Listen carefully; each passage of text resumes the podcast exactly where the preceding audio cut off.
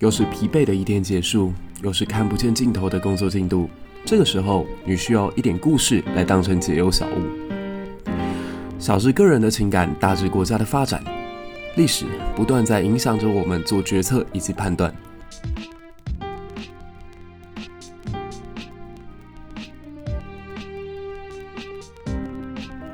在这个充满问号的年代里，期待你我都可以成为自己理想当中的答案。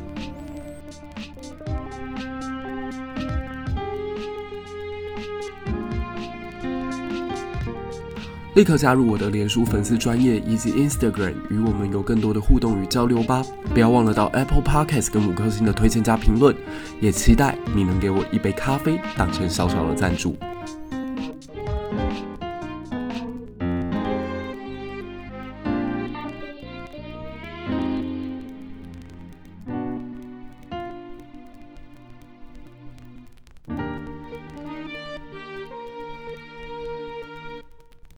各位立百忧解的听众朋友，大家好，欢迎来收听中秋节特别版的叶教授的国际事务学院。那今天已经是中秋连假第一天了，所以很多人可能正在返乡的路上，或者呃回到自己的家里准备要休息，但我们没有停止我们的更新。那我们欢迎我们特别来宾，不不，就常驻来宾叶耀远教授。Hello，叶教授。哎，文成好，各位听众大家好。哎，中秋连假我也不知道，我大概。不知道几年没有放过中秋节了，所以对于什么中秋节啊、中秋连假，甚至我学生问我，哎，知不知道中秋节？我说哪一天？我有点忘记了。OK，太久没有，因为你太久没有过过那个节日，你怎么会你怎么会记得呢？而且更大的重点是因为它是农历嘛，所以你又没有办法很明确的指出说它到底究竟是哪一天。对啊。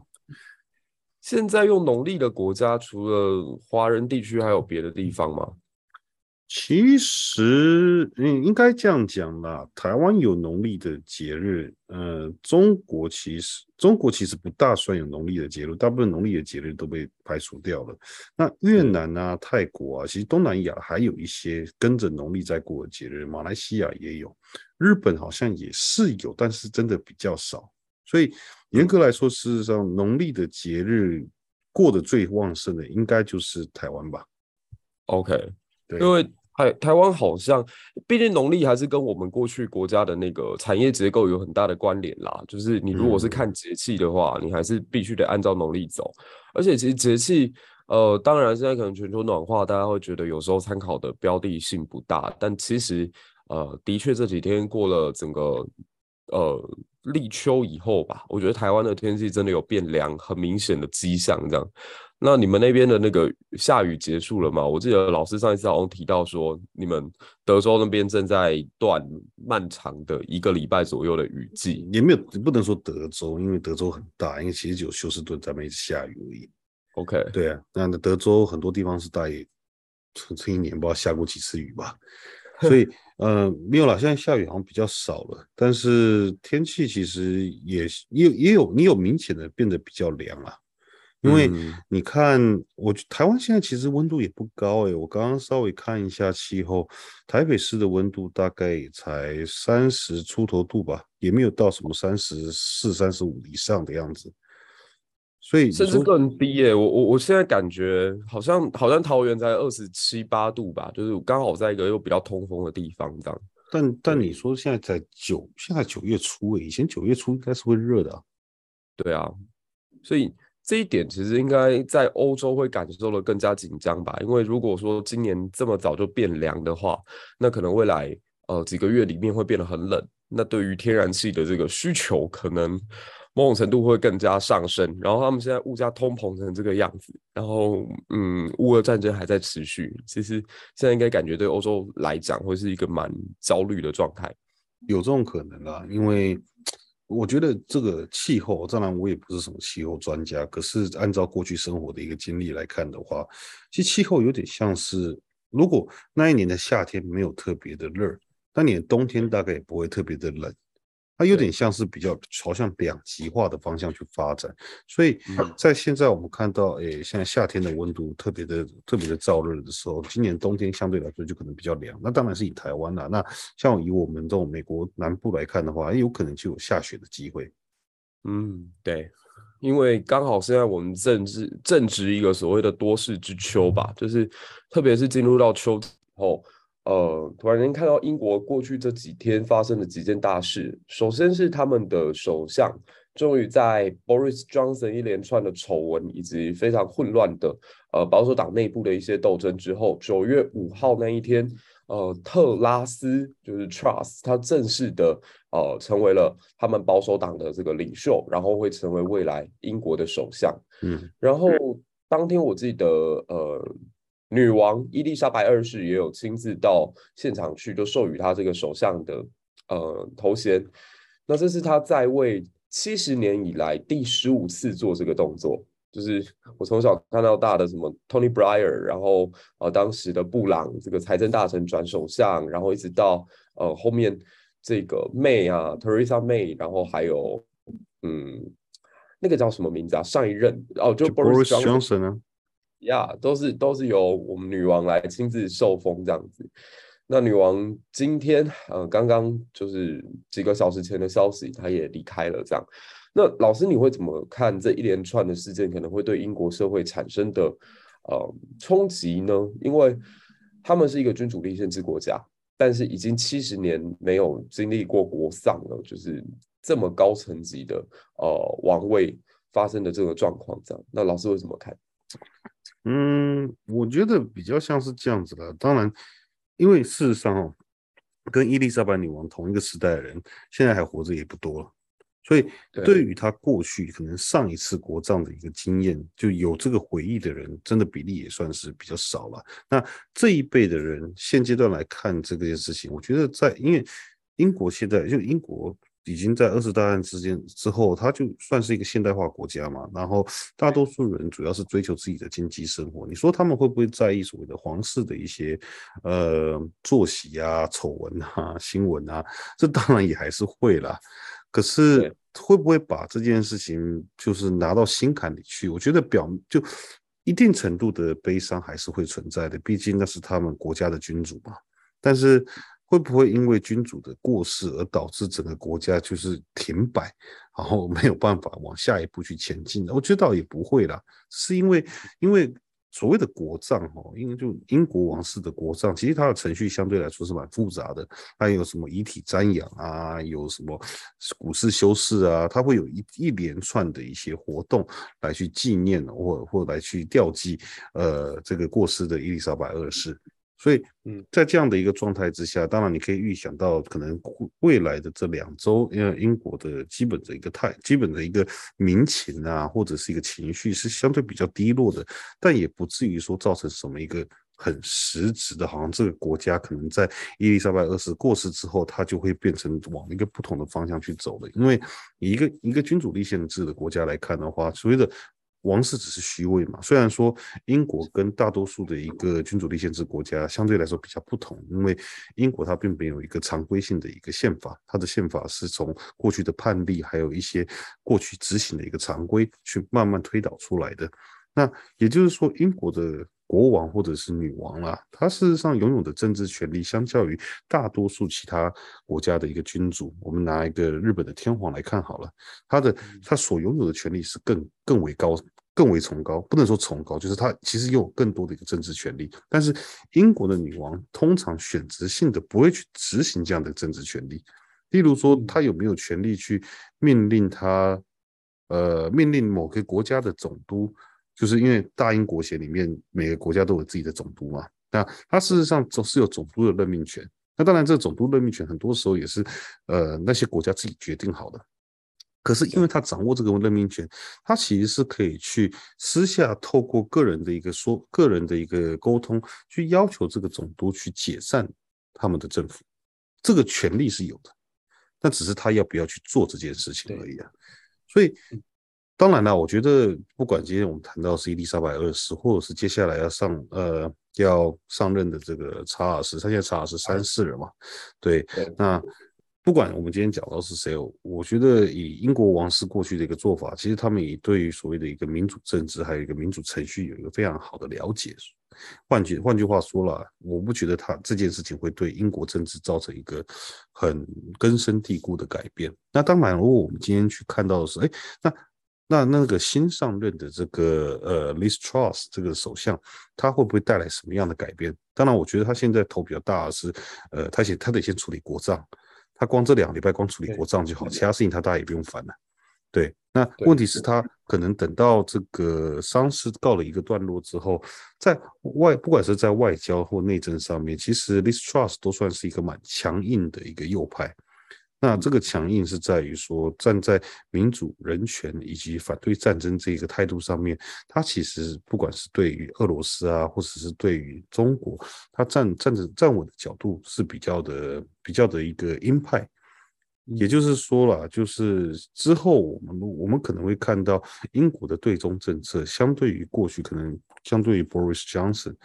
呃，他会来得更为的激进。那那个激进当然是不是会？很短时间内之内就把所谓的呃英国内部不管是所谓的中国企业啊、中国势力啊，瞬间通通赶走，倒也不会了。那也不大可能说英国跟今天跟中国瞬间断交了，这也是不大可能发生的。但是很大一个程度，它会比较大幅度去依循所谓的美国现在在做的这个印太战略一个一个策略。那同时间，当然我觉得他的个性跟拜登可能相比较之下，他可能比拜登还要更为强势。所以，或许在美日所谓的这个美英联盟之间，英国可能反而会给美国更多的一个外交压力，希望他们在所谓的一个战略布局上面，尤其是对中战略布局，做出更多的努力。那当然了，现在，呃，我们讲归这样讲，这这这是一个很意向化或者一个很理想型的一个做法。可是从实物上来看的话，目前英国的一个能源产品的上涨程度有点夸张，也就是。英国目前也是这种全球的一个通膨之下的一个受害者。那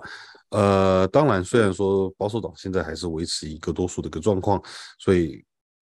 所以他才有办法继续当这个首相嘛。但是你不能去，你不能去排除掉，假设英国人今天对于现阶段的经济达到一个很高程度的不满，那这样的不满会不会转移到呃，他对于所谓的政府，或对于这个保守党政府的一个批判，那当这样的批判慢慢上涨起来之后，其实对于保守党下一次的选举可能会产生一些问题嘛，会产生一些影响。那这个时候他就可能在他的政策上面，不管是在经济政策上面对俄罗斯的政策，或者是对呃，或者是对那个中国的政策上面，就必须要做一定程度的修正。毕竟我们讲到选举的时候，虽然说人权当然很重要，这可是经济还是一个核心的要件嘛。所以，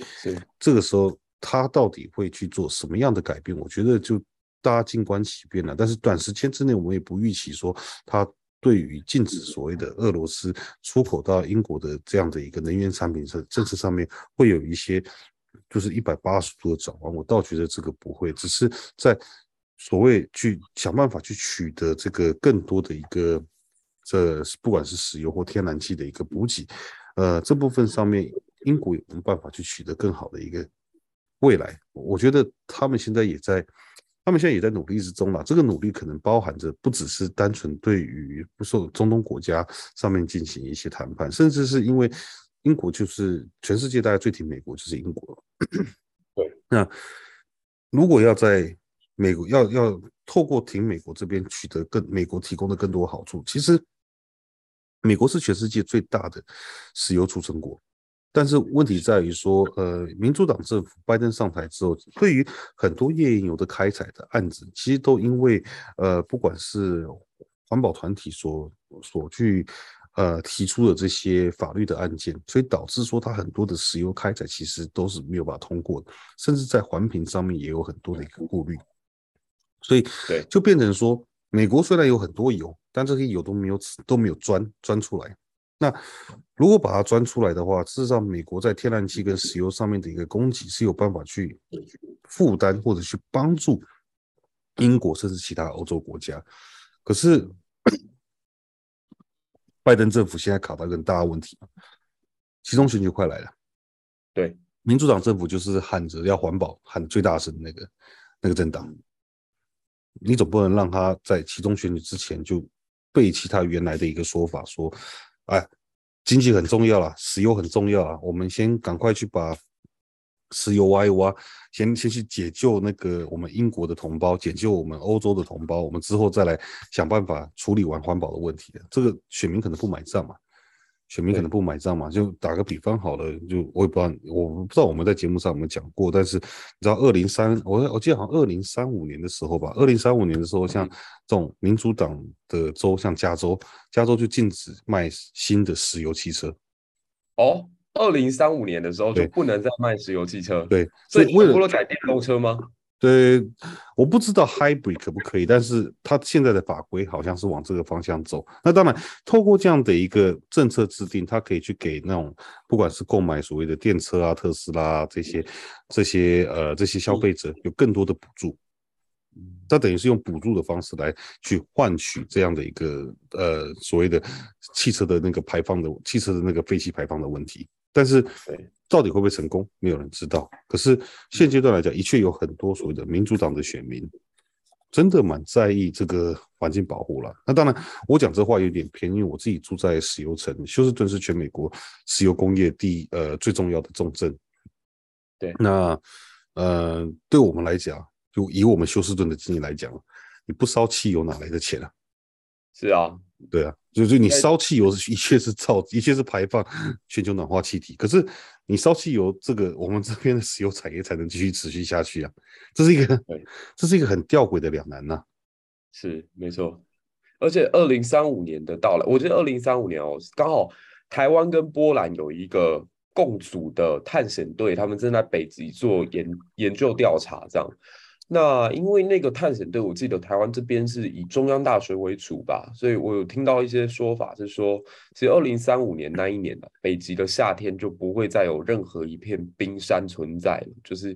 对那一年会是一个对人类来讲很冲击的一年。那加州如果在这个时间点开始呃禁止任何汽油这种燃烧的车的话，那的确是会有一一定程度的影响啦。那老师，我不知道。你会不会觉得说，像现在你看到英国他们现在面对到一个新的变局的到来哦，这个新变局是很有趣，嗯、就是说，他从呃目前我们看到的这个皇室，他们是温莎温莎以温莎为姓为主的这样的一个皇室嘛，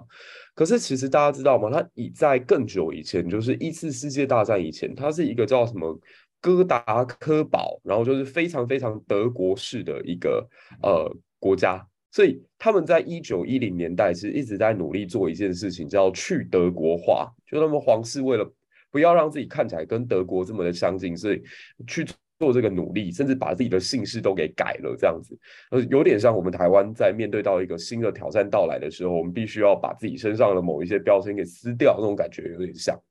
那有吗？这样子啊？呃，我台湾不是蒋孝严不这边还是还是姓蒋吗？啊，有人原本姓张，还要改成姓蒋，因为有利可图。对，哦、我没这么说，反正我只是说，就是嗯，有吗？我只是觉得有时候我们真的有去改变这个标签，还是我们越改越回去而已。所以你觉得越改越回去咯？是这样子吗？这个、就是、这个这个要问当事人，我我也不知道。Okay. 对，我我只是嗯，我只是觉得很有趣。台湾社会，台湾社会在去中国化，然后我我是觉得，哎。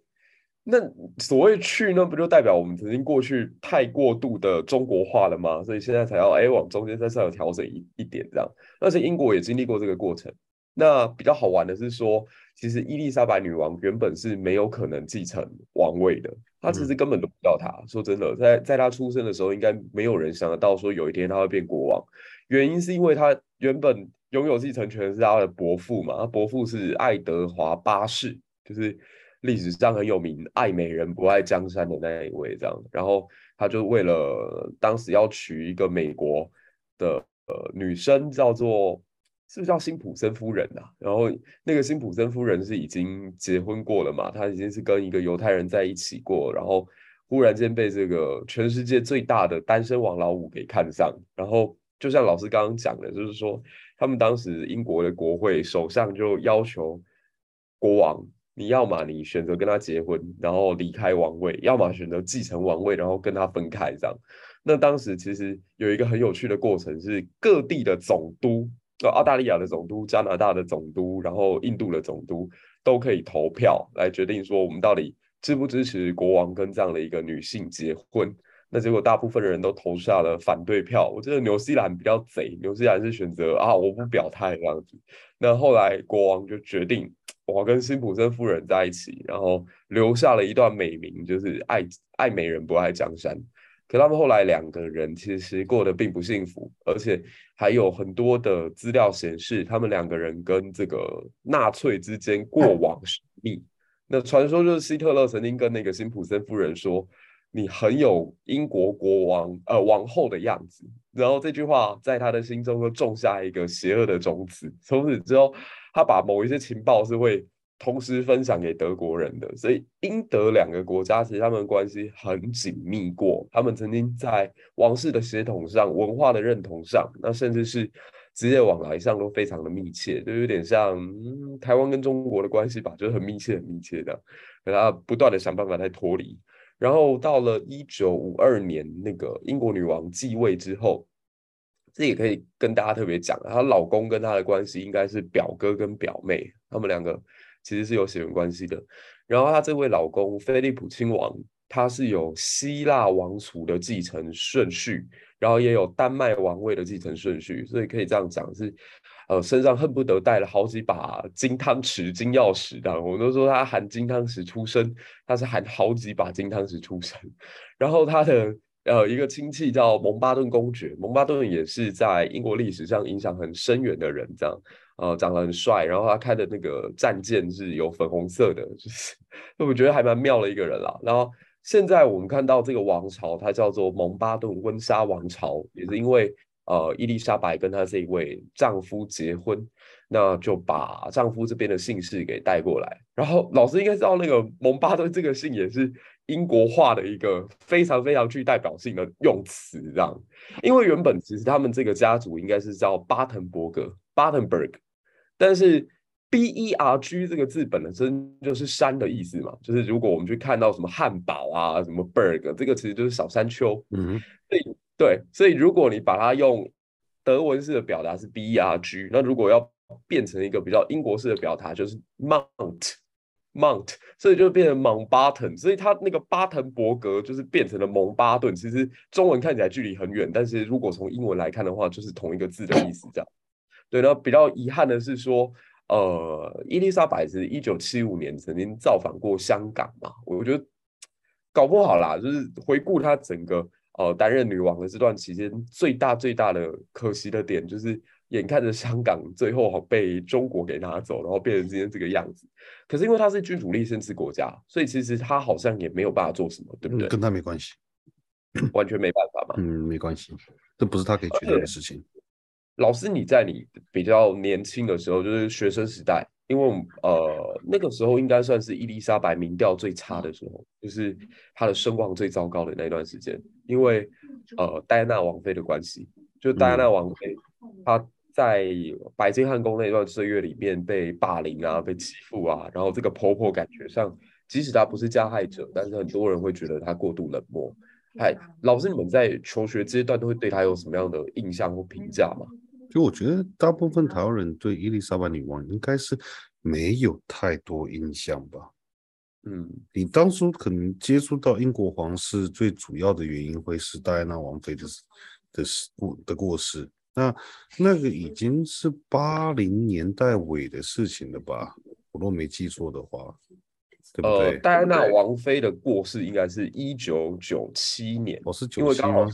对，因为刚好前几天我跟 Howard 在聊到这件事的时候，就说，哎，他已经去世二十五年了。哦，是九七年啊。可是九七年，我觉得台湾人比较关注的是，是台湾的政治问题吧？好像、我觉得，我觉得那段时间，你说会不会特别关注到英国？也不是新闻一定会有报了，但我但其实早年台湾对于国际新闻的一个认知，它也是，它其实也是蛮局限的，你知道吗？就我不觉得我们有太多深度的报道去提倡说到底，呃，英国女王在扮演什么样的角色？英国女王做过什么事情？我其实就我自己的印象中啊，当然这部分你是事后可以透过一些资料去查询。可是就嗯，就你在那段时间成长的人来讲，我觉得你不会对于所谓的英国皇室有什么特别的一个印象。嗯，对呀、啊，这是这是我自己的观感啊。当然，可能别人，呃，可能其他人他如果在呃看新闻看到不同的焦点的时候，会有不同的想法，这也有可能。但是我是以我们这个年代来讲，我不觉得我们有这特别去关注英国皇室的一个。变动啊，或什么的，但相对来说，你说像现在那个呃，伊丽莎白二世过世的时候，其实不管是呃国内的报道，不管是网络上面做的一些不同的一个社群媒体的文章，其实它所传递的讯息远比可能在九七年的时候戴安娜王妃过世还要来得多。戴安娜王妃过世，当然还是有做这样这样相关的新闻，可能也做得蛮多的。可是当可是那个时候，到底有没有把事情讲得很清楚？我其实不是很记得，那当然也可能是因为那个真的年代久远，我也不是很记得那时候发生什么事。哦，对啊，正常吧？哎呀，正常啦，正常。因为 我觉得台湾人应该开始关心国际新闻是川普当选以后吧？我我认真讲，也没有了。我觉得不是，我觉得关注的一直都有在，只是面向比较不一样。嗯，对啊，就像是 K-pop 流行起来，大概两二零。零二零零七零八之后，或二零一零之后，K-pop 流行起来之后，你说台湾人对于韩国人理解多不多？多啊。嗯，啊，你说日本的这种御宅族的文化，或日本的连续剧，尤其在早年九零年代、两千年初的时候，其实日剧在台湾是很流行的。对对啊，那那个，对对对，那那个时候，其实台湾人对日本的理解又变得更多了。所以，其实透过这种呃所谓的 pop culture。就是这种公大众文化，就会让会让两边之间，或者是让所谓的台湾人的国际观，反而会得到一定程度的一个进展。但是英国的 pop culture 是什么？这就是一个很大的问题了。不就像是你说哦，英国有什么披头士啊，零零七，有诶零零七零零七很多电影都是美国人在拍的。对啊，呃，有有，他们有时候比较尊重一点啊，至少男主角是英国人啊。对啊，对，那那你说有 The Queens，你说有一些不同的这种乐团，可是 overall 来说，就西洋流行音乐在台湾其实没有得到这么普遍的一个流行。嗯，所以这就是变成说，我们对于不管是英国啊，对于美国啊，有时候当然，我觉得时间有在有在改变，就因为时间的改变，所以说，呃，我们的印象有有点不一样。可是整体来说，我们呃，我们对于周遭国家的理解还是比较多了。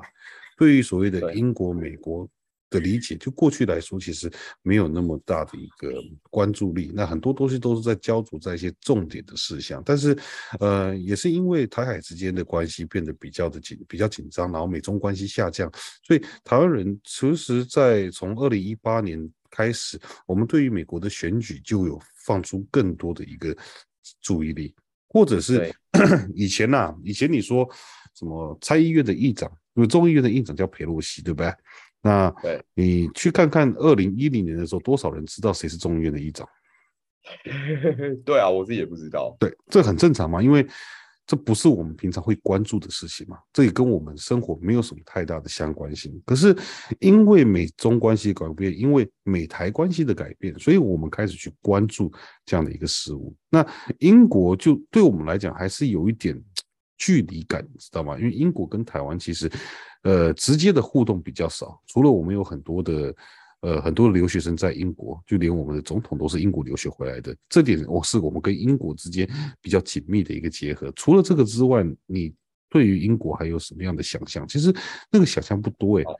就很少啊。就我们我们比较能想象的是美国，因为我们跟美国的交流算是算是台湾跟西方世界的的交流来说比例最重的，但英国的比例其实没有那么高，嗯。对，这这也就你刚刚讲到一个有些很有趣的问题嘛，就是整整个欧洲皇室啦，其实也不是什么不是什么英国皇室跟什么呃德德国皇室，其实应该整个欧洲皇室都是一个一个很小的圈子啊。对啊，就是这个跟这个结婚，然后他们就这两个家族就结合了，那个跟那个结婚，这两个家族就结合了，基本上就是一个很小的圈圈里面一直不停的在争执啊。对啊，你知道它增值速度很慢啊。我刚好这几天在做那个俄罗斯沙皇系列，这样，然后我就发现伊凡四世，俄罗斯历史上最有名的雷帝，这样，他就曾经多次跟伊丽莎白求婚啊，就是跟英国当时的女王那个童贞女王伊丽莎白求婚。嗯、然后后来想一想，跟他求过婚的人还不少哎、欸，像说跟台湾关系还蛮密切的那个西班牙国王叫菲利普二世，他也跟他求过婚了、啊，他是他的姐夫嘛，然后也是觉得哎。欸那个既然姐姐都嫁给我了，那妹妹也一起这样子。所以老师刚刚讲的没有错，就是整个欧洲的皇室们，如果要拉一条关系来看的话，彼此都是彼此的亲戚啊，就是都都差不多五代之内应该都有结过婚啊，或者是谁是谁的关系，谁是谁的表。对，啊、对对对。啊，那就我觉得那就跟所谓的台湾跟中国的关系有点不大一样啊。尤其是我们如果去谈说啊，哎，现在很现在很多人很喜欢说嘛，台湾的教育在去中国化嘛。对，其实我我有时候想一想，嗯，我们去中国化的成分其实可能远比大家想的要来的少的非常多，因为我我觉得，我觉得台湾的教育还是有个本，那个本就在于说我们的伦理跟道德的基础是从中国文化来的，所以我们在对于所谓的中国的文学还有中国的历史这上面的掌握，其实我觉得长时间以来都没有真的去放弃过。那我不觉得说放弃一定是比较好的事情，或者是一定要全盘转到另一个方向去走才会才会更好。但是讲白了，就是今天不管你今天受哪一代的教纲出来的，多数人还是把还是可以背得出《论语》啊，多数人还是可以讲得出孟子在孟子在想什么，然后呃老子的思想。或者是，或者或者是今天谈到什么法家、墨家，他们都还有一定程度的理解。那当然，你不念书是另一回事了。如果你有正常念书的话，那个书里面都会写的了。对对啊，对，所以你你从遇到老师啊？老师如果叫你都死背的话，不会有人背，不会有人会把这些东西记在生活当中啊。不会啊，可是可是其实反过来说啦，就是我们真的有在去中国化吗？其实我觉得台湾人也不是说我们要忘记我们过去的文化，因为过去的文化本来一个一个一个程度来，所有的台湾人除了除了在岛上的这些高山族以外，我们基本上都是从在中国。不同的时代的时候，从中国移民到台湾的嘛？对对啊，就你可能是你可能是清领的中期，你可能是清领的后期，你可能是民国呃，你可能是就是所谓的一九四五年之后过来的，这都是不同的时期过来嘛。那只是过来的时候有呃，可能有跟当地的平埔族有通婚或怎么样，所以可能在血缘啊，或者在用语言上面会还有一些文化习俗上面会有差别嘛。打个比方，好，台湾。所以台湾拜，不管是拜今天拜妈祖、拜关公或拜王爷，这些其实都是米漳一代的那个文化。对对啊，那你说如果今天你碰到啊，今天从四川来的，他可能拜的是不一样的东西啊。嗯，对啊，的确，就就就是它会有一些文化差异。可是事实上，就这样过来之后，我觉得当然有一些比较基本教义派啦，他会觉得说我们要摒弃过去那些文化，因为我们要建立我们自己的国族。诶，我其实我也不，我也没有去，我也不觉得我要去反对这样的说法，只是这样的做法会碰到很多的障碍。嗯，那个障碍就是多数的人是受是受当他受教育的时候。当然有一部分就是，尤其是我们在党国教育里面出出出生的产物，我们会认为，就他们会被一直去教导自己是中国人。很多人是醒过来的，没错。可是有时候醒过来的是这样子醒的，就是啊，我因为中国很坏，然后中国想要打我们，所以我们跟中国是不一样的国家。可是他的文化并没有改变，嗯，就是他对于中国共产党对台的敌视或对台的一个恫吓，他是。有，他是他是可以理解的，他也知道，因为这件事情我们是需要去改变，对。那可是他会不会去理解到一个另一个层级是，哦，因为中国跟我们现在是敌人，所以我们要摒弃所有我们在中国里面所受到的文化，诶，这有有困难，就他不会，他没有办法，就他不会把对，就他不会。去把中国对台湾台湾的威胁感，去转化成我必须要去切断我跟中国文化之间的任何的相关性。其实某种程度，你说美国有没有干这件事？美国也没有干这件事情啊，因为对啊，因为语言上还是一样嘛，就是你是你不管是美式英语或者是英式英语，它其实都是英语嘛，它只是有时候一个字的拼音会差一点点而已嘛，然后口音不一样而已嘛。可是英国人跟美国人可不可以沟通？当然可以啊。嗯哼，对啊，因为其实你刚刚提到那个基本教育派这件事，我倒是可以讲一下啦。因为哦、呃，我也有看到有一些朋友会跟我说，哎，你应该从来没有被台派骂过，所以代表我不够中立。我有被台派骂过，我我讲一个小案例哦。我之前在去年的时候讲了很多台湾跟妈祖之间的关联，就台湾的妈祖信仰，然后包括这个绕境进香的差别，然后为什么呃从白沙屯要走到北港这件事情，然后当时就有很基本教义派的朋友跟我讲说，其实妈祖的信仰、妈祖的历史就是台湾被殖民的一个象征。因为台湾其实原本在这块土地上，他们原本信仰的东西是海洋，海洋就是海豚跟鲸鱼这种，呃，比较原始的信仰。这样，那妈祖是从中国这边带过来的，而且它是明郑被灭亡之后，然后清朝皇帝层层加封，慢慢从原本的哎这个天妃，然后到天后，然后一路就是变成我们今天看到的妈祖信仰。它其实是一个殖民过程。呃，累积成堆出来的一个象征，这样，所以他觉得我去加强这一块论述，其实反而是掉进某一个陷阱。那我当时就觉得这个反应有点过度。那包括我之前也曾经做过郑成功系列啊，后后来为什么后来就停了？是因为也被骂得颇惨，就是呃有一个派别，他们认为说郑成功也是外来者，就如果今天没有郑成功的话。哎，台湾的这个历史发展就不会跟中国有这么深刻的结合，这样子。嗯、那他把整个制度带过来，他把这个信仰带过来，他把文化带过来，把教育带过来，那甚至在这里屠杀原住民，所以他们就觉得你去讲郑成功的故事，其实某种程度也是在帮大中国主义者做宣传。对，所以跟大家讲一下，刚刚老师讲的那一段，呃，基本教义派的这件事情，我觉得在台湾是有看到这样的状况，也可以跟大家分享。对，没有啦，本来就是有不同的声音啊，我都可以理解。啊、然后我只是说，在实物上面来讲，它有一定程度的困难嘛。对，对啊，因为 就像是嗯、呃，美国文化里面，它一定带有一定程度的英国文化在里面。那那个英国文化有很大一个程度，其实是在饮食上面，就在你吃的东西、你的食物的模式，还有你的一个呃与人相处对。对应的方式，其实它都是有，它都是有这背后这种文化影响的一个效果了。那当然了，美国也没想要切割这些东西，而且美国因为它是一个移民社会，事实上它的文化到现在，我觉得。你要真的要去定义什么叫美国文化，基本上是一个不可能的一个现象，因为你没有办法说清楚什么是美国文化，因为美国文化里面掺杂了太多太多不一样的东西。然后每一个群体，呃，事实上他们都，他们美国不是一个融合的国家，大家会觉得啊，美国是一个大熔炉。可是美国不管在居住在文化的一个交流上面，其实它有点像是，呃，例如说拉美文化啊，例如说。所谓的呃，所谓的越南文化，例如说所谓中东文化，然后什么白人文化、黑人文化，这些东西其实是独立在成长，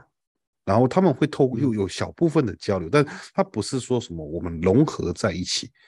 变成一个美国文化。其实美国文化不是大家想的这样子，这也就是为什么今天你打个比方好了，你光看电影好，看电影黑人电影跟白人电影的调性就差非常多。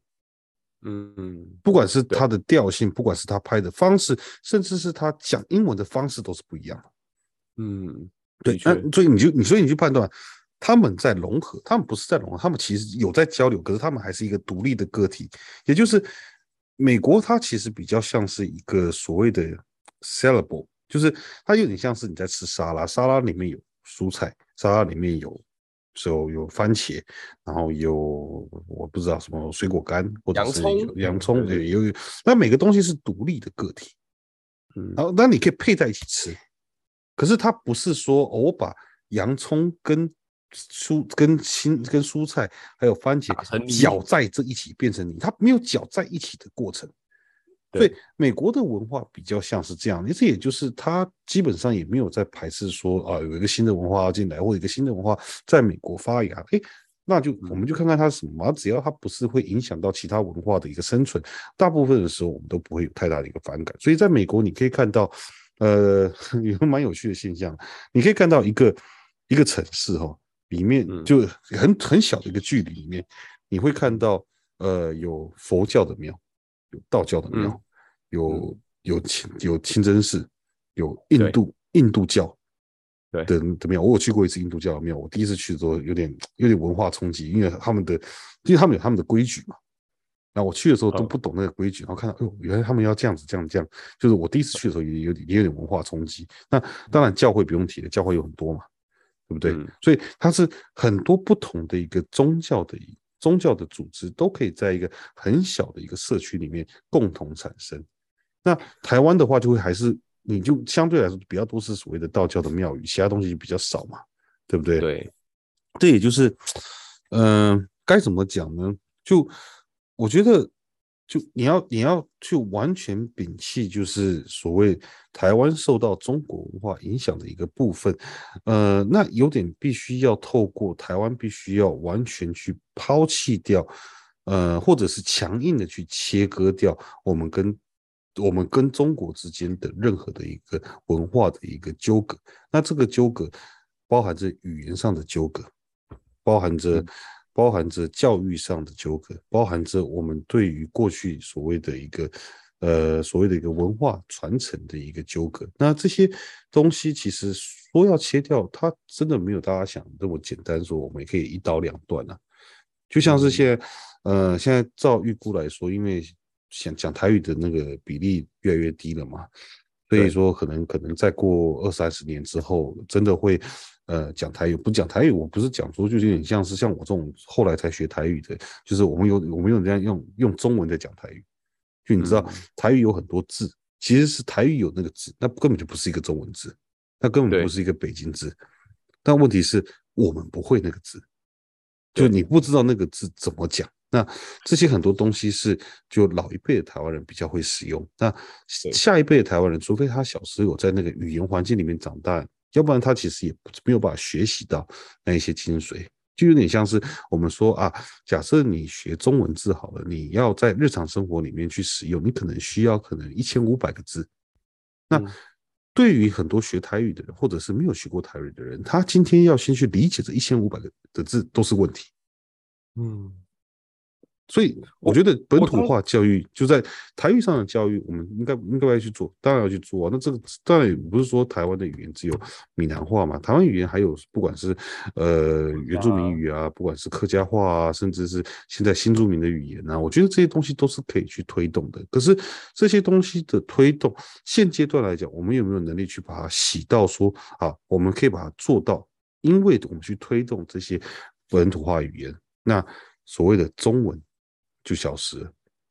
嗯，这个就很困难。这这这个就这这这有点动摇国本了，啊，因为我们现在所有的文书都是用统一式的国语中文的方式在进行书写，在进行呃，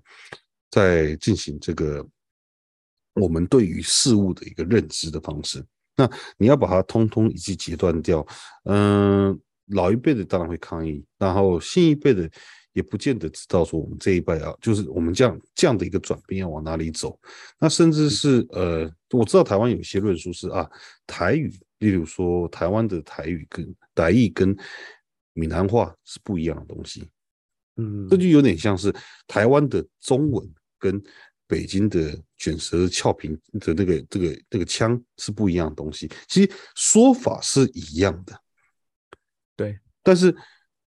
这没有办法改变那个语言，其实是从中国来的。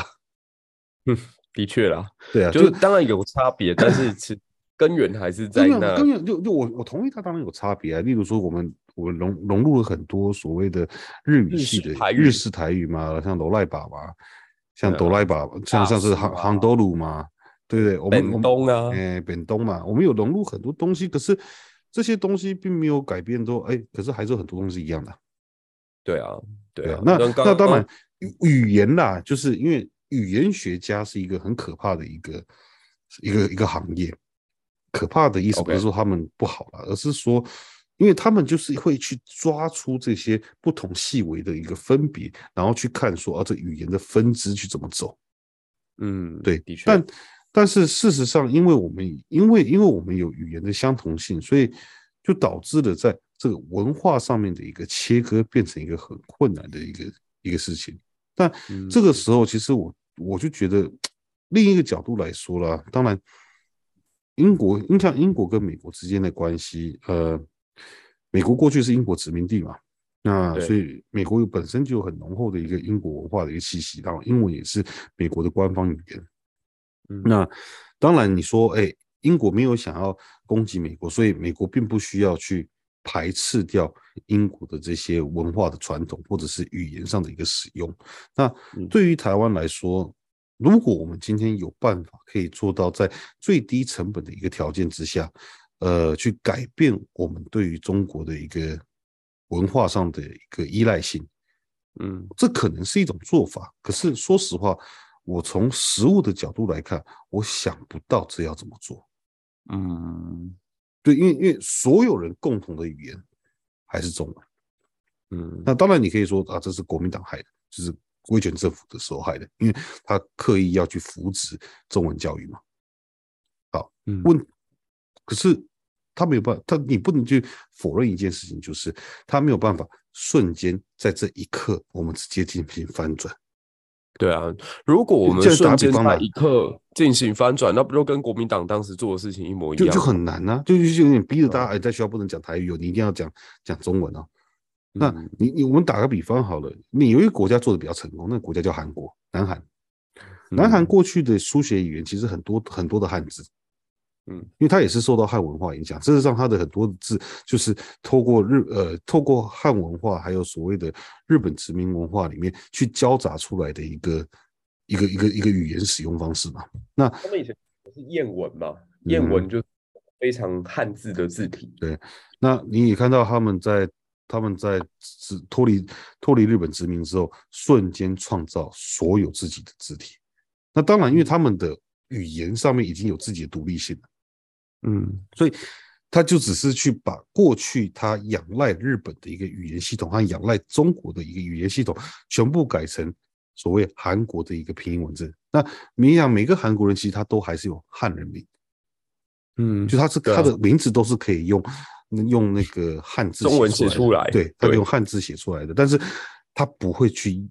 告诉你，他通现这年头他已经不大去讲那个汉字是什么，嗯，他不大去讲那个汉字是什么。那他那其实花了多久时间？一九四五年到现在啊，嗯，那只是我们一九四五年的时候，我们是被洗到另一个语言去啊，对，对啊。我们是，我们一九四五年的时候，我们不是选择说，哦，例如说，如果当下打个比方，虽然这个这个听这是不可能发生的事情，假设当下台湾决定我们的官方语言叫日文，嗯，那我们就变，嗯、我们就会日文啊。对，我们现在日文就会很溜喽。对啊，因为因为你要知道，那个时候他大那个时候在台湾，台湾人几乎都会讲日文。嗯，对，那你说瞬间把日本日文当做我们官方语言，没问题，没有问题。那你说外假设这些从中国大陆呃撤退或逃难过来的台湾的这些中国人，他们也要学学学日本啊，因为这个日本是官方语言啊，所以他们还是要逼着学啊，对，对，对，对啊，对，对不对？那这这这状况就不一样。或打个另一个比方好了，假设今天 这个蛮好笑，因为你知道蒋介石是蒋介石是是浙江人，浙江人说的是浙江话，吴语吴语体系的。假设。假设蒋介石回来台湾之后，决定他要把所谓的国语改成吴语，就以以后的国语不是北京话，嗯，是吴语，嗯，那就有趣了。那我们跟中国差异还就越来越大了。对，的确，对。其实以前有一种说法，不知道老师有没有听过，说中华民国在建国初期，他们曾经有做过那个票选。就是到底要用哪里的语言当成官方体系？这样，广东话、吴语跟北京话都是有被甄选到最后一轮的。有啊，中华民国的国父是广东人啊，中华民国的国父是不会讲北京话的哦。对啊，你现在去听蒋介石的演讲，你是听不懂的哦，因为他的北京话讲得很烂哦。那如果那个时候我们是用吴侬软语的话，对，我们现在就跟中国完全不一样了。对，我们就说中国中国继续遵从使用所谓的北京话嘛，嗯，就使用他们的普通话嘛。那如果我们变成我们去用不同的语言，也有可能也是一个中国的地方语言，可是因为我们采行的不同的语言，我们跟中国只能跟上海交流了。对，就我们跟上海、跟浙江可以交流，但是跟其他地方你去，你讲话他真的听不懂，他真的听不懂。看上海、浙江，如果在那种状况之下，不知道会不会愿意回归中华民国？哈，没有，就是 对啊。所以，所以我觉得这就是很多的 if 了。那只是很多的 if，现阶段来讲，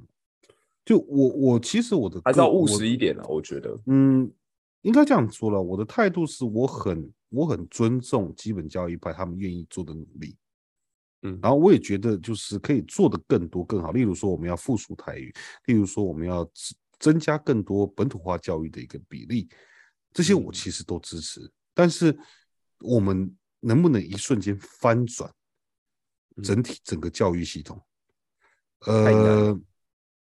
困难度真的太高了，因为。困难度来自于它的代价，嗯，代价意思就是说，嗯，我们要去这样思考一下，每一次的教改其实都是对于学生的家长的一个负担，嗯，对，就因为，例如说，我们受教育的时候，我们学到的是一个版本，那我们的孩子受教育的时候，当然你不是说孩子去去学校之后，你就是百分之百就交给了学校教育，交给了老师嘛。对不对？那也有很大一部分是孩子在家里，他有不会的东西，他有碰到问题，你你父母还是要去进行教、进行帮助啊。所以当初所谓的建构式数学一出来的时候，其实父母是哀声遍野，因为他们看不懂他们在小孩子在做什么。对，对，因为他等于他没办法帮忙，就是就算你很会念书，你还是不会啊，因为你从来没有学过这东西啊，就有点像是九九乘法法就是要用背的，嗯。那我们上一代是用背的，这一代是用背的，下一代可能跟你说、嗯、啊，你不用背了，我们就有别的方式来帮助你学习。然后你听了就可能不飒飒，这不就是背一背背好就好了吗？对对啊，跟我们的直观逻辑不一样了，我们已经给不了任何帮助了。对，所以就变成说，假设你今天呃，你的历史教育、地理教育、公民教育，还有一些甚至是所谓的语言教育上面，全部去转向。打个比方好了，假如今天我们我们我们我刚刚讲日文啊，讲那个吴侬软语啊，都有点大跨过歧视。其实我们讲个教育部现在要推的吧，啊，全双语教育。对，好，就是以后全双语教育的意思，其实就是以后台湾英文也会变成台湾的一个官方语言。嗯，就这是期望值，你要先做了才知道嘛。好，嗯，有多少的父母有办法帮助小孩子在全双语教育的环境里面成长？打个比方，我在外国教书，我不敢说我的英文多了不起，我但我至少应该会讲英文吧。问题是，假设我的小孩子拿着化学课本跑来问我说：“爸，这什么东西？”我看不懂。我会告诉他，我会跟我的小孩说：“Thank you, Richard. The time is up。”然后就离开了。所以，所以你知道，你知道这个背后的代价是什么吗？就是对，其实每一次的大规模转变会造成比较多的代沟，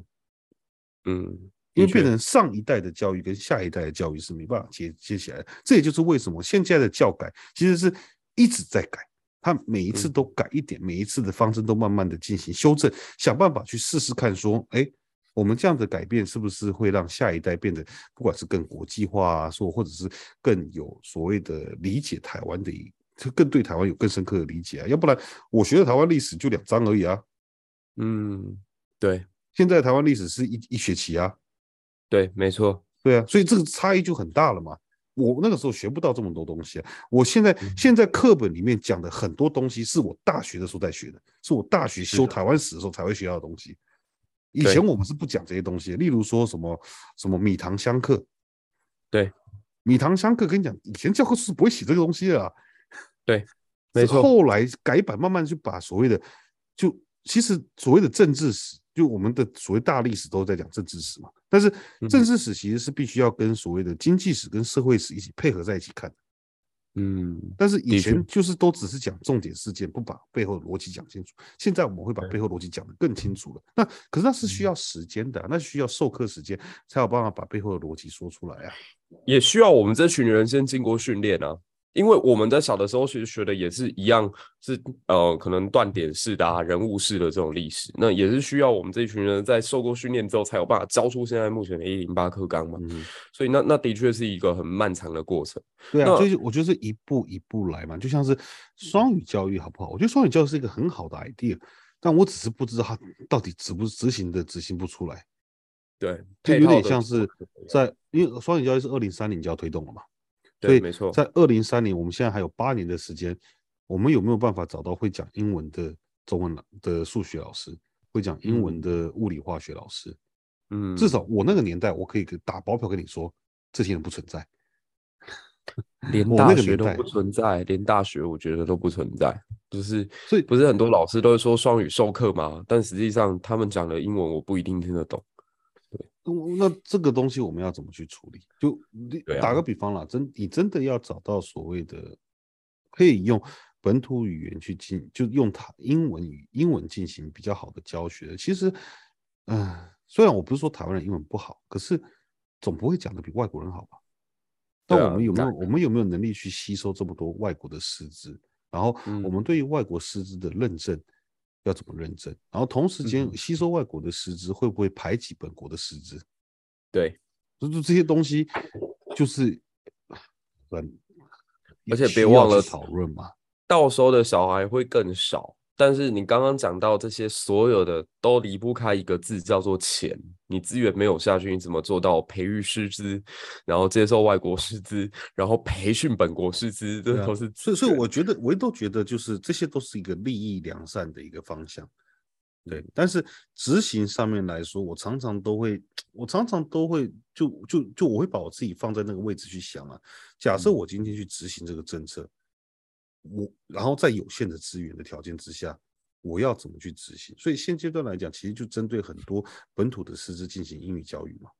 对，去英语训练嘛，所以就让他们说，哎，我们可能也没有资源去聘什么外师进来啊，那我们就把你教到你可以用英文来上课就好。可是这对老师来讲，其实负担真的蛮大的，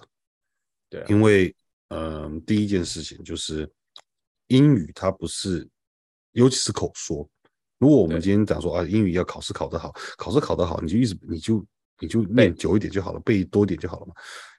跟讲是不一样的事情，因为讲不是一个速成的东西，你知道吗？就是它不是一种，我今天可能空中英语教室连续听个两个礼，连续听两个礼拜，我的口语就可以进步十分，它不是这样算的。对啊，但你的听力可能可以进步十分，但是你的口语可能不会进步十分，因为口语需要的一个能力还有反应的速度，它是需，它是需要你在你你有你有那个足够的一个经验来去做对应，所以对，呃，我我觉得可以推，但是只是我只是我现在不知道二零三零我们到底推不推得起来，或者是推起来之后效果到底是什么？我觉得这一部分。当然啊，教育部，我就我我我今天讲这些话，其实所有教育部官员都知道。嗯嗯，你你所有搞所有在学校体系待过的人，其实都有想过这个问题。没错，对，只是我们所有人都都 心里都有个问号，真的做得出来吗？嗯，对，的确，对啊，那我们只是把这个问号背后的逻辑跟大家解释一遍而已。对，那但是我觉得利益是好的啊。就今天假设我们要所谓的去中国化，真的要去做去中国化啊，你就变英文体系啊，是不是去中国化？当然是去中国化。可是变英文体系有没有代表我们不教中文呢？也没有，我们还是要继续教中文啊，因为中文还是现在现在的官方语言啊。但我们能不能把台湾有有有些人就是提倡嘛，台湾可不可以新加坡化？啊，就新加坡的官方语言就是英文嘛。所以所有的新加坡人都会用英文，但是因为他们可能有过去不同的一个呃一个一个移民移民的移民的的诶来源经验跟背景，被经验跟背景，就有些人可能是从呃福建一带啊广东一带过去的，有些人可能是从呃是从印度过去的，又有些人可能还有一些是所谓的西方人。那因为他们这样子混合交杂的一个状况，就跟马来西亚有点像嘛，就是他们都会讲很多不同的语言。嗯，对啊，你像在马，你在马，你在马来西亚或在印，在新加坡，你碰到长得像印度人的人会跟你讲台语。对，没错，对，对，因为他因为他们是在那个环境里面生存下来的，就在环境里面成长的，嗯、所以他们会每个人都会不同的一个不同的地方语言，但是他们的官方语言是英文。那台湾是不是要往那个方向去前进？嗯、可是往那个方向前进，同时间你就必须要抛弃掉现在所有官方上使用中文的方式。那我们有没有决定要往那个方向走？我觉得那个是比较困难的东西，因为你看到嘛，刚刚谈到韩国，韩国是等于独立之后马上就摒弃掉所谓的汉字的使用。对，新加坡一样，独立之后，而且事实上独立之前就是英国殖民地的，所以一直以来英文、嗯、英文就是官方语言。那他独立之后，即便是呃李光耀上台，他也没有，因为虽然说他是华人，他也没有把所谓的华人的一个语言变成官方语言，因为他考量到整个新加坡，它本来就是有不同的一个种族，所以他就继续沿用这个英文为官方语言的方式。嗯，那台湾等于就是在一九四五年的那一刻。我们的选择是所谓的北京的中文，嗯，对，那一刻我们就不是我们没有做选择，但蒋介石帮我们做了选择，对啊，对啊，对，可是那可是他做完那个选择，我们就就这样过了七快七十快八十年了，对，而且所以，我我觉得其实现在哈，我们在做。呃，更多这种国际媒体的报道，其实也想要让大家去更多的把焦点或者说关注力道多一点放在这里，就是你不要觉得世界离你那么远。你知道现在如果台湾一直还有这种声音，因为在第一线教书，很明显的可以听到学生说，那以后如果跟中国统一的话，我们就可以不用学英文啦。有真的会有这种声音啊？但我我会我会觉得。英国、美国的自由生活方式，他们的经济也远远都比中国还要来得更好。为什么你会为了说啊，我因为不想学英文，所以愿意去跟人家统一？这这个逻辑我觉得讲不通。所以我我会，那么这不是那不是逻辑，那是愚蠢而已。OK 啊，就这个年纪嘛，少年啊，不是白龙，对不对？才就就年轻本来就是可以犯蠢的时候啊。也没有啦，就是我觉得十二大概十二到十八岁。这这个年纪的人讲的话，基本上你都不用太认真去对待，不是说 真的不用太认真，是说他们的他们的逻辑方式就真的跟你长大，就你大家如果都是成年人的话，你如果而且家里有小孩，你去跟这个年纪的小孩沟通的时候，你真的会去发现，嗯，他的逻辑方式怎么会是这样思考的？对，没错。这等一下我们可以延伸下一个话题啊，就是说现在那个。呃，我我们都觉得希望能够换上一个哎强硬执行力或者执行力道特别强的领导人，像说、嗯、呃 Theresa 呃这个不是 Theresa May，对不起，就是 Liz Liz 其实就被认为说他是第二个铁娘子嘛，就是现在即将要上台的这位。对，被认为是铁娘子这样，但是铁娘子真的就好吗？我觉得大家可能要是仔细想一下这个这个问题哈，因为当年柴契尔夫人在当首相的时候，她不是强行要求很多国营企业就是该倒闭就倒闭，然后不给他们补偿，然后有人上街抗议，她会直接派警察骑着马带着警棍去打人这样子，那。真的有办法在现代还继续这样做吗？就是包括像现在，老师，你觉得例子真的有可能走出一条路线，比 Boris Johnson 更激进，然后更强硬吗？然后第二个问题是说，你会不会觉得现在的时代有点像是冷战在濒临崩溃前的那一段时间？就是刚好美国换上一个过渡性质很浓厚的总统，而且都是民主党的。然后当时的英国换上了一个哎超级强硬的这个女性领导人，然后当时全球好像开始出现了哎这个苏联或者说第二强国强大到威胁到我们的安全，就是当年的苏联不是进行什么八一军演啊，然后他的这个呃国力好像很强大啊，然后入侵阿富汗啊。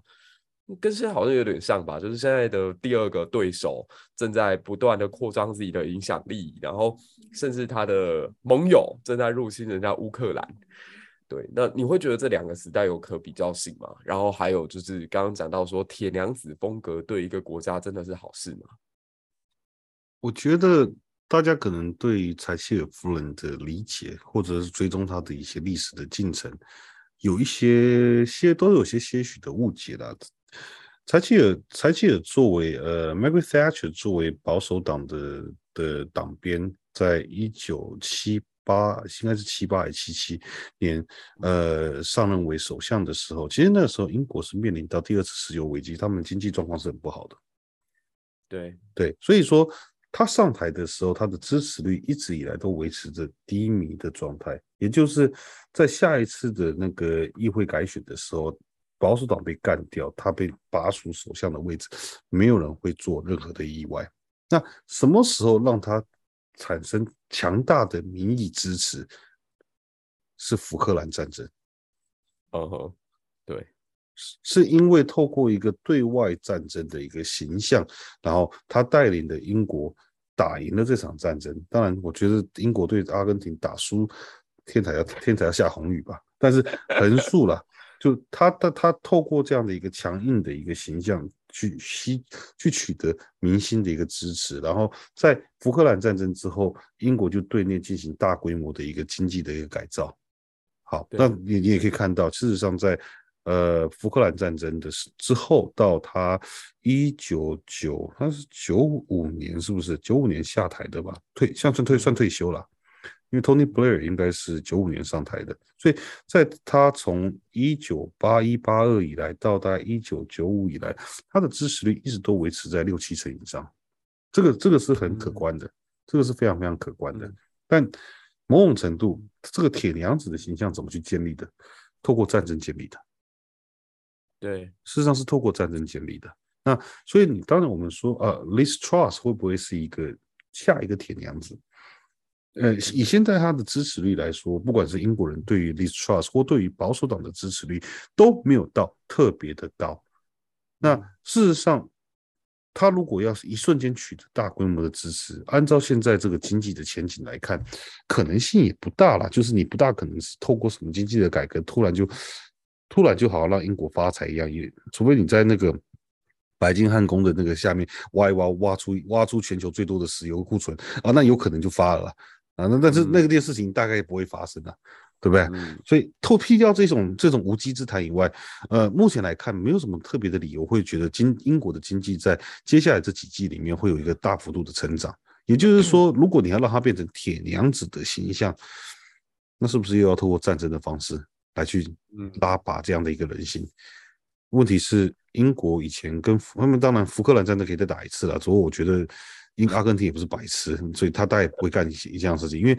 阿根廷那个时候其实是一个，其实是一一个军事政权，然后他们也是碰到一样拉丁美洲的一个经济危机，所以他们也是透过战争想办法去转移人民的注意力。但即便他这场战争怎么看都打不赢，他也他也去干的。好，那在这个节骨眼之下，呃 l i s t Trust 他有没有可能的敌人？